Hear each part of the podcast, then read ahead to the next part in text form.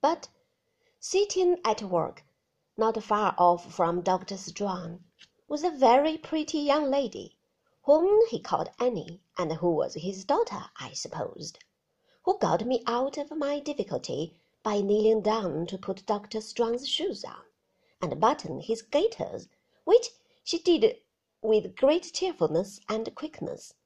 When she had finished, and we were going out to the schoolroom, I was much surprised to hear Mr. Wickfield, in bidding her good morning, address her as Mrs. Strong, and I was wondering, could she be Dr. Strong's son's wife, or could she be Mrs. Dr. Strong, when Dr. Strong himself unconsciously enlightened me. By the by, Wickfield, he said, stopping in a passage with his hand on my shoulder, you have not found any suitable provision for my wife's cousin yet? No, said Mr. Wickfield. No, not yet. I could wish it done as soon as it can be done, Wickfield, said Dr. Strong. For Jack Maldon is needy and idle.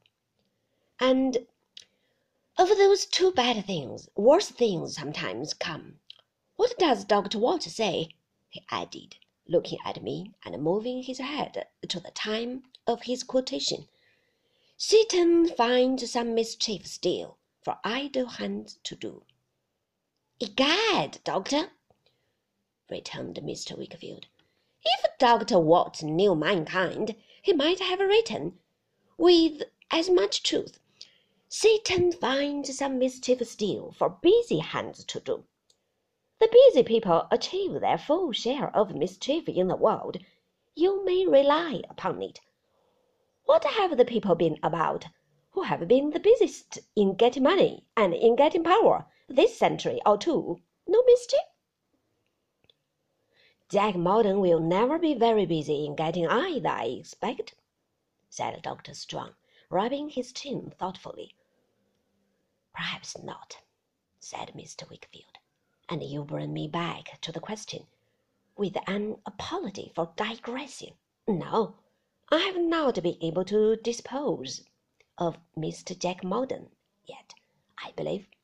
He said this with some hesitation. I penetrate your motive, and it makes the thing more difficult.